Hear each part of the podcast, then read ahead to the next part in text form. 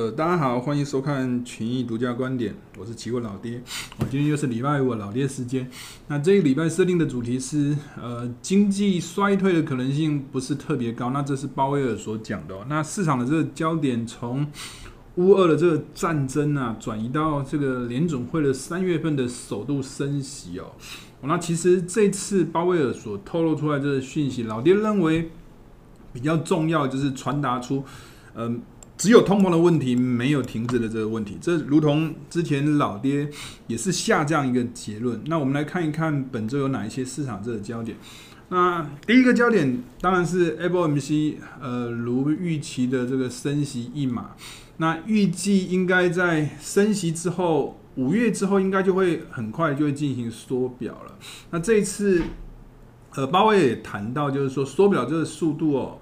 可能会比这个二零一八年到二零一九年这一段时间哦来得更快。那这个待会老爹再跟大家做分析，到底缩表会跟哪一些交易的这个商品，呃，连接度会比较高一点。那鲍威尔也谈到，如同刚刚老爹所设定这个主题哦，这个经济衰退的这个可能性并不是特别高。那所有的这个迹象显示啊，尤其是就业市场。呃，表明经济还是维持一个强劲成长这种状态，我就代表老爹在过去所谈到，就是现在只有通膨的问题，事实上是没有这个停滞性的这个问题。哦，那上一个周末其实呃，乌俄双方在谈判也取得一定性的这个进展。哦，那呃，乌克兰总统办公室这边也谈到，就是说未来的一到两周，渴望签署这个和平协议。哦，不过这样子的一个说法哦，其实并没有得到这个俄罗斯官方这边的这个认同哦，所以现在还处在一个很模糊的这个状态。那当然，前面这个第三这个焦点当然是跟之前这个泽伦斯基啊，我谈到就是说不坚持加入北约啊，这样给了一个台阶啊，让普丁可以下台阶。那这个也让两国的这个总统哦，彼此之间有了这样一个接触的这个机会。哦，那。这个当然也是现在目前谈判啊，哦，市场认为可能有露出曙光，主要这个原因。那过去一周，老爹也跟大家谈到，就制裁这两个字哦，打仗可能说不定有可能会不打，但制裁啊，这个可能还是会持续的。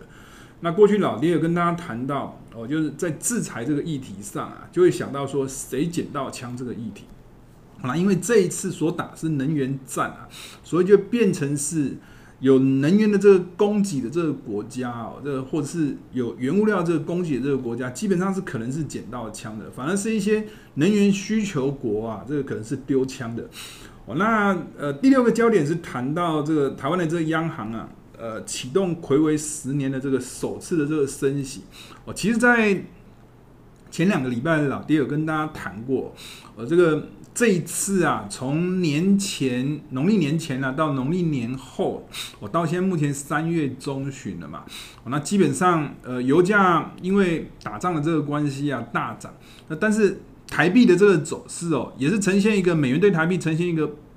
台币不贬的这样一个走势哦。其实这两件事情要同时发生呢，在过去的历史上是很少的。那意思就是说，现在通膨大幅度的这个上升，呃。台湾反而没有利用货币升值啊去控制通膨，反而是让这个货币贬值，那就等于是通膨这个门是大开的，通膨会涌进到台湾的这个领域来。那当然，如果货币面没有要去控制通膨，那利率面来控制通膨，这就很合理的。所以这应该也是可以解释说，我就是在联准会呃升息一码之后，我台湾。也跟进升息啊，非但也没有升息半码，还升息一码这样一个一这样一个幅度哦。那这个老爹在过去也跟大家谈过哦。那另外的话，这个礼拜大概市场表现算比较亮丽，大概就是陆港股吧，然后就先跌后大幅度的这个反弹上扬。那当然主要的消息是跟呃中美之间的一些审计难题啊，中概股的一些退市的这个问题啊，呃。中国的这个国国务院啊，强调说，中美的这个监管机构哦，正致力形成这个具体的这个合作方案。那这个也造成这个陆港股哦，这个一夜翻身啊，那大幅度的这个往上飙涨。哦，那待会再跟大家做分析。那关键图表的部分还是一样的，那老爹还是持续强调，其实哦，这个有关股啊、汇啊、债啊彼此之间相互之间的这个关系哦，其实某种程度主导着整体市场的这个涨跌的这个起伏。那另外，老爹在过去也跟大家强调过，这个现目前啊，整体的这个走势其实跟二零一八年当时的这个走势，老爹还是认为是高度相像。那二零一八年当时啊，也是处在一个升息的这个周期，进入一个缩表这个状态。就代表货币是处在一个紧缩的这个状态。那另外，当时也是在打一个所谓的美中的这个关税战，哦，跟现在目前的这个美俄的这个这个这个制裁啊，哦，两个因素都叠加在一块，所以呈现一个高度相像的这种情况。哦，那基本上老爹也认为啊，二零二零二零二二年的这个整体的这个股市的这个走势哦，说不定跟呃二零一八年当时的这个走势哦，尤其是美股哦，走得很像的这个机会其实是挺高的。哦，那上一周老爹也跟大家谈过，在去年年底、今年年初哦，公司在做这个预算的时候，提出了几个关键字。第一个是升息，这现在目前正在发生的通膨，这现在目前正在发生波动大，这也都是目前进行式的。那上周老爹有跟大家谈过，我谈到了升息、通膨跟波动。那老爹认为市场是没有停滞的这样一个危机的哦，包括从不管是零售销售也好，这个这个就业市场这个表现也好啊，基本上确实是真的没有停滞的这种情况。那这。正如同鲍威尔所谈的，在三月份的这个 FOMC 的这个会议哦，谈到美国现在目前经济还是维持一个强劲成长的这种动能，那这是跟老爹的这个看法是一致的。那上周老爹也跟大家回顾一下这个。这个美股的这个老爹在年初年底当时所做这个预期啊，那过去有跟大家谈过，这个这是很大这个月线图哦，这个美元起涨时，美元起涨时，美元起涨时这三个阶段，一个是二零二一年，一个是二零一八年，还有一次是二零一四年的这个年中哦，这三次美元的这个上涨哦，其实你会发现啊，股市跟这个。美元之间的这个互动关系啊，大多数是这样，大多数是美元上涨，那股市下跌的上面是美股啊，中间这是台股。美元如果在走贬的时候，就代表台币相对是升值的，股市在走升，股市在走升，大概是处在一个这样子的一个循环。但是你会发现啊，一四年、一八年、二一年这三次的这个美元的这个起涨。美股都没有跌，反正是呈现上涨。那起涨区就变成是未来啊重要的这个支撑区，起涨区就变成未来重要这个支撑区。那当然，我们在这一次哦，二零二一年这个美元起涨的这个位置，老爹在过去。几个月前就跟大家谈过，可能指数啊，在这个月因为有升息的这个因素，那波动大这个因素，可能会造成指数会有出现回档修正这样一个走势。那确实哦，你会发现事后去做印证，这一波的这个纳斯达这个走势也刚刚好就回落到今年去年年初的这个美元走强，美股也继续走强这个转折区之后，开始在这个水平附近止稳。开始呈现一个反弹性的这个走势，我这是真的是很符合老爹在年前跟年初当时所做的这个预期。那其他的这个下面部分的话，当然有关升息的这个动态啊，从三月份 FOMC 开完会之后，那透露出只有通膨这个问题，没有停滞的这个问题。那到了这个今年的这个年底哦，可能在升息八码的这个几率哦。大概有三十八趴，升息七码，这个几率大概是三十二趴，所以升息七到八码，就两个就占起来，就大概占了七十趴左右的这样一个几率，就代表说，这个不管是乌二的这个问题，其实没有去影响到这个联准会有关升息的这样一个举动，那甚至是因为呃乌二的这个问题造成油价这个上扬哦，反而是升息的这个这个码数啊，还有进一步的这。往上调的这样一个现象，但是谈到升息啊，大家可能会想到说，那股市是不是会跌？那其实从这一次鲍威尔所谈的一些谈话来看的话，呃，美国的这个经济其实是可以抵挡掉这个升息所带来一些负面的这个冲击的。这也是造成为什么在三月份的这个会议之后啊，这个透露出一些比较鹰派的这种说法，反而股市是没有跌，反而是呈现一个上涨性的这个走势。那另外这一次的 M FOMC 的这个会议也对这个。五月份即将要展开的这个缩表，也谈到一些相关的这个内容。那基本上他所谈到的大概就是二零一八年这一次的这个缩表哦，那这一次的缩就二零二二年的这个缩表，应该会比二零一八年当时的这个缩表还要来的速度还要来的快一些啊。那如果观察二零一八年当时哦，大概每个月大概是减少八百亿的这个国债，减少两百亿的这个 MBS 哦，那大概。每个月大概是以一千亿的这个速度哦在缩减，那当然可能从这个鲍威尔所谈的这个谈话哦，那从五月份开始缩表可能会大于这个数字哦，那那基本上来讲的话，呃，我们过去跟大家谈过这个这个货币政策的这个转变哦，从这个资产负债表在扩张到达一个。这个缩减购债到达一个停止购债的这个过程哦，那基本上在进入一个升息的这个循环。当初我们是用二零一四年到二零一八年这个整个的这个阶段来跟大家谈这个二零二二年的这个整个紧缩的这个周期。当时的老爹是这样跟大家谈的，我就是在升息之前啊，其实美元的这个走势是表现是偏强的，那反而是升息之后，美元的这个走势哦陷入整理。那基本上是要等到这个缩表这个过程，美元才会进入到另外一段升值的这个走势。那老爹还是维持这样一个看法。那你会发现啊，在过去一段时间的这个走势啊，其实真的蛮符合老爹所做的这个预期。你会发现在 FOMC 开完会之后，美元反而没有涨，反而是呈现一个回落性的这个走势。那老爹认为啊，可能真正要有一段。比较像样性的这个多头性的这个走势哦，可能就是五月份宣布缩表之后，那可能又会正式进入一个美元多头的这个这个环节。那当然了，美元在升息之后没有涨反而跌，但是你说实话也跌不到哪里去啊。啊，主要原因就是因为过去老爹所始终强调的，现在目前通膨的这个问题还是很严重的，那还是要靠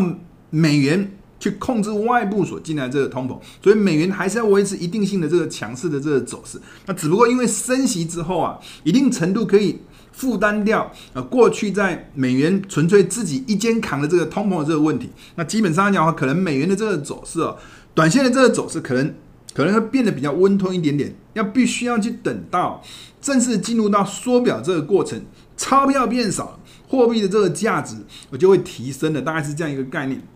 哦，那这个老爹在过去也是跟大家谈过很多次。我在打击通膨之外，基本上可以透过一些非常规的这个手段，包括可能伊核的这个协议啊，出售 SPR 啊，哦，那页岩油等等。那基本上现目前看起来，在乌俄的这个危机底下，这些手段到目前为止还没有出现明显的这个发酵这个情况，所以我们还是回归到利率。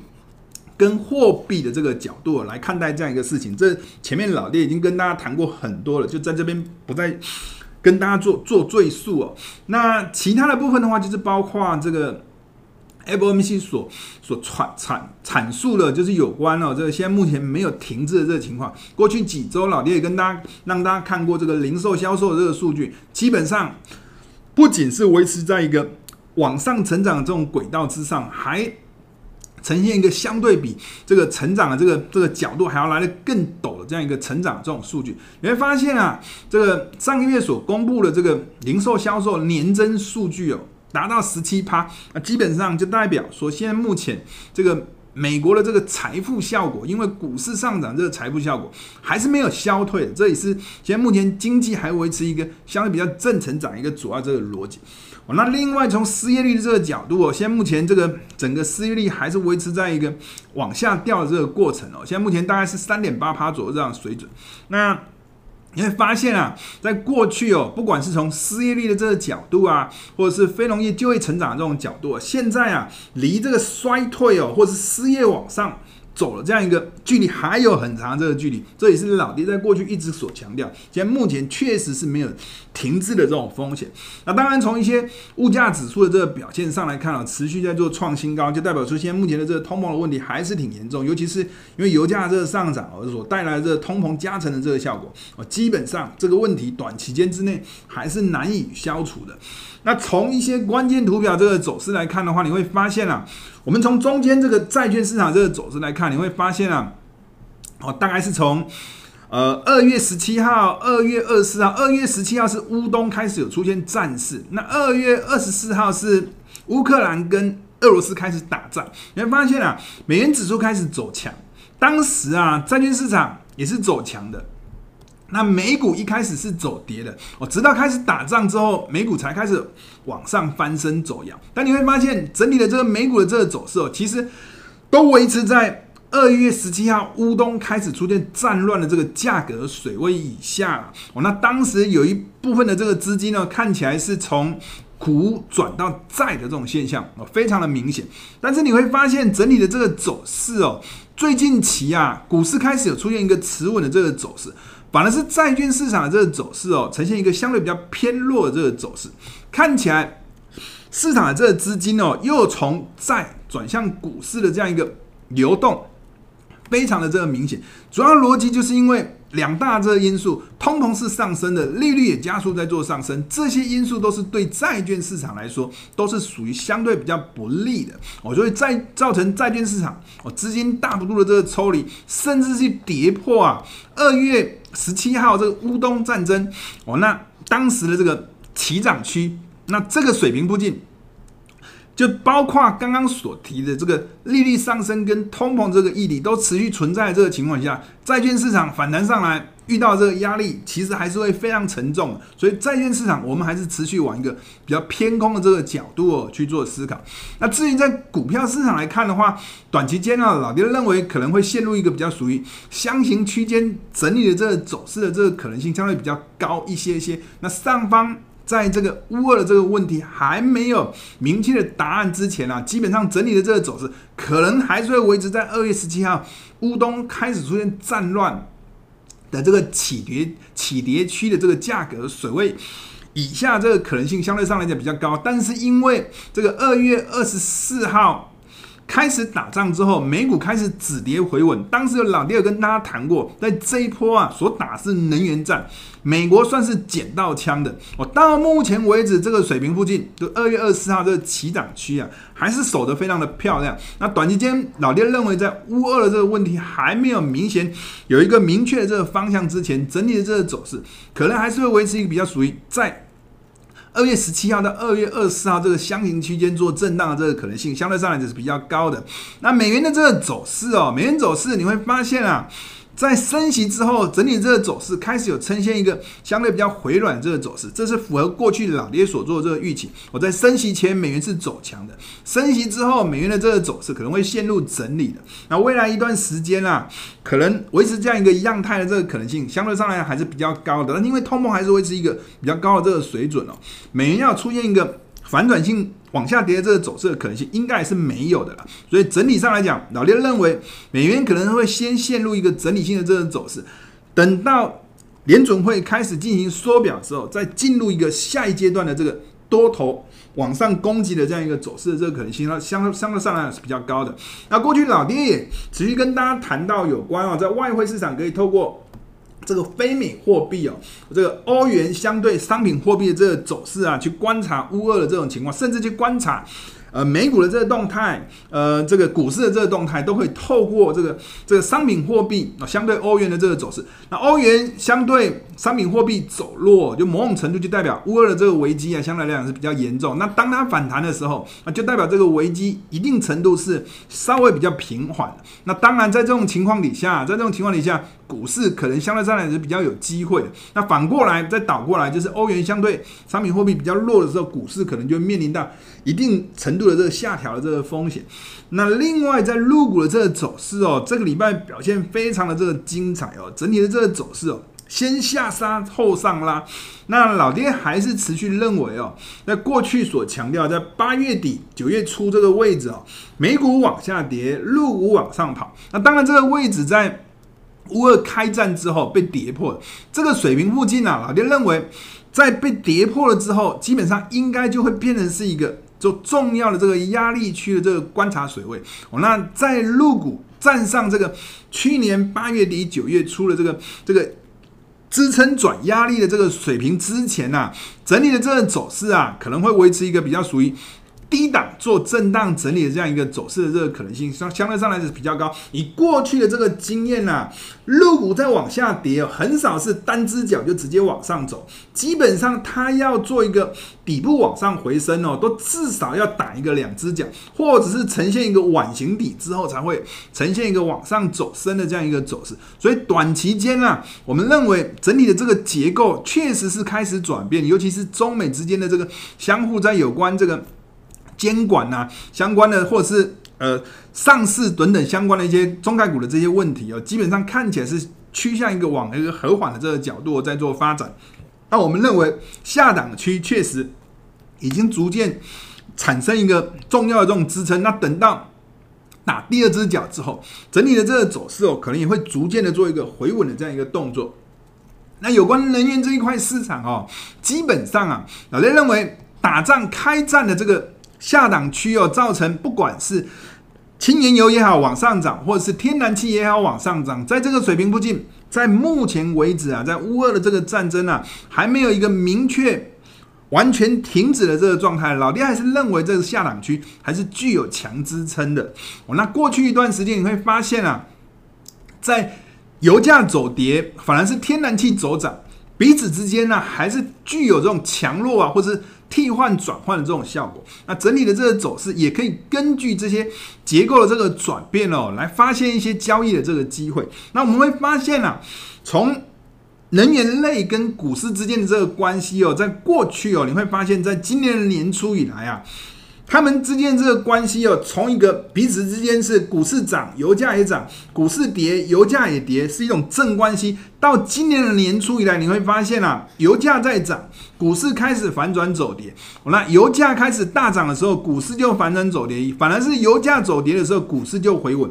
从今年的年初以来，从一个比较正向的这个关系，转变的是一个反向的这个关系，就代表说，这通膨的这个议议题啊，确实对这个股市来说，已经造成是一个反向的这种效果，就变成是一个负向的这种效果。那当然，以现目前的这个整体的这个走势哦，油价如果还是维持在这个。开战的这个起涨区以上的这个情况底下的话，当然啦，美股要正式进入一个真正的这个回升坡，这个可能性其实也是相对上比较低的。那整体的这个走势，我们会认为啊，可能维持在一个比较属于低档区间做震荡这个走势。那在天然气跟轻油的这个走势，可能还是会维持在二月二十四号这个开战这个起涨区。以上做整理的这个可能性应该是相对比较高的。那前面有跟大家谈过，就是过去一段时间哦，你会发现啊，这个这个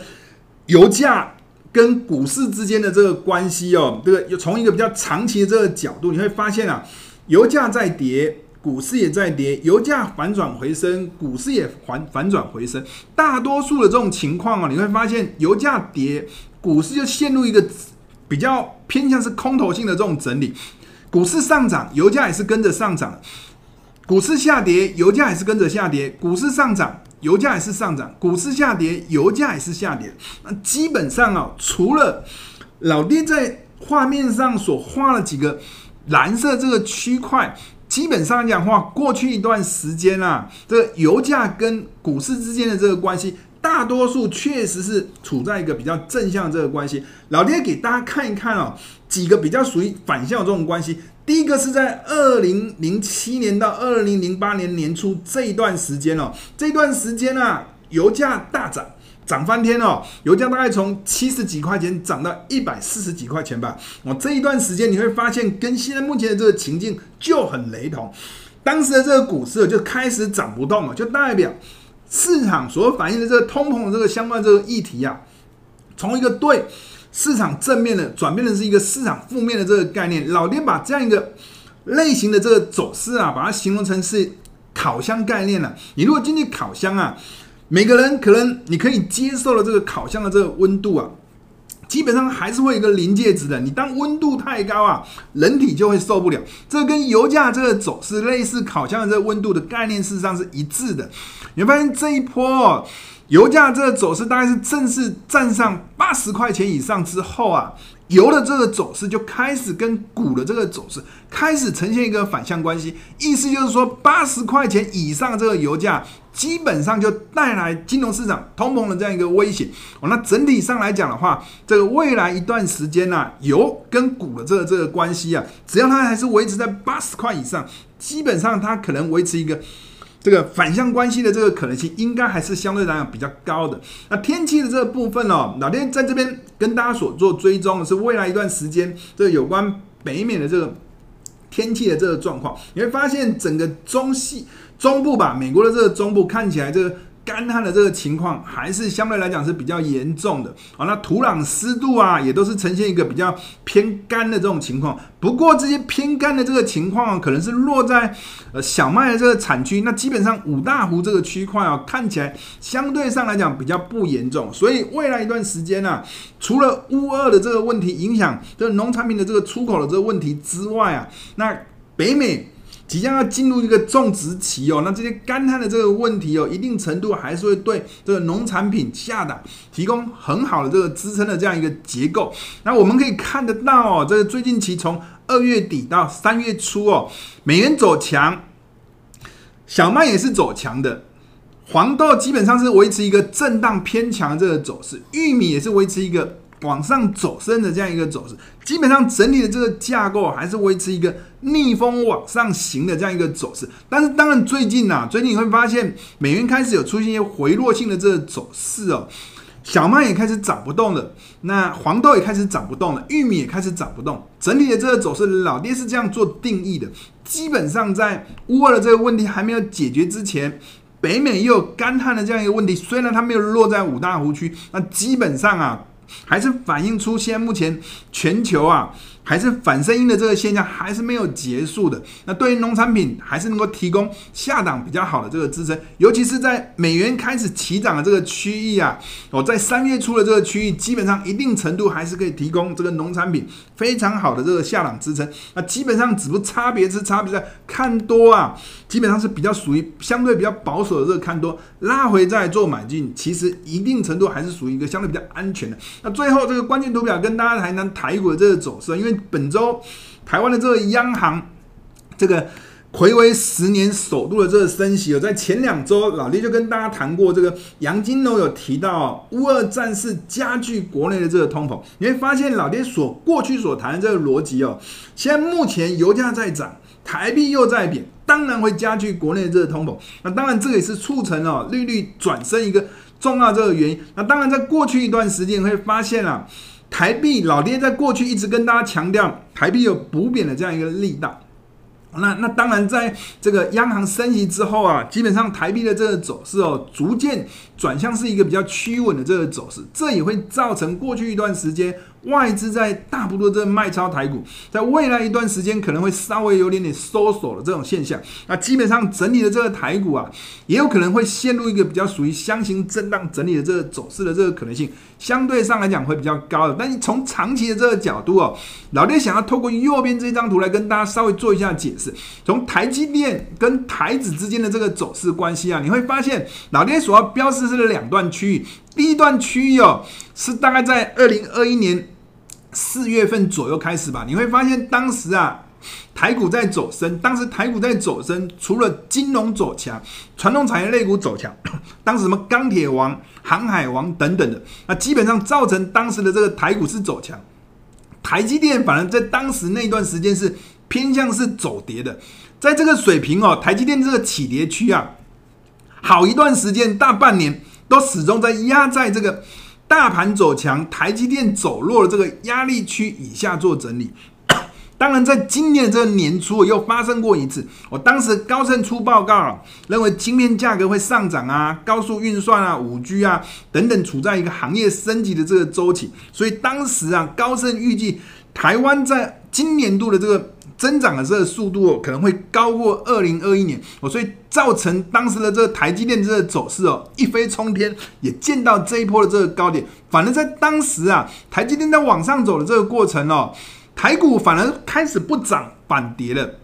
那当然，在这种情况底下，老爹所过去的这种逻辑，在这种水平附近，台积电起涨这个水位哦，照理来说应该是有支撑的。结果在这一波行情的这个下跌的这个修正的这个过程，也跌破了这个水平区域以下，就会造成啊，在未来啊，这个台积电的这个走势哦，反弹上来就会有相对上来讲会比较大的这个卖压哦，尤其是在今年年初的这个起涨区域附近，应该就会有很大这个卖压，这也可能会造成未来这个台股哦。如同前面跟大家所谈过的，就台湾有可能会出现一个折价这个效应，在现在目前这个乌俄这个战争在制裁这个逻辑是打一个能源战这种情况底下，台湾大多数的这个能源都是需要外来的。那在这种情况底下，对台股的这个走势哦，可能会产生一些相对比较负面这个影响哦，尤其是在央行啊，在台币走贬哦，那这个又有这个。能源价格上涨这种压力底下，未来啊升息的这个速度可能会紧贴着这个联总会的这样一个速度，那这个可能也会间接造成台股啊会有一些估值往下调整的这种压力。那以上是老爹跟大家所做的这个本周的这个群益观点所做的这个分析，那我们下周见，拜拜。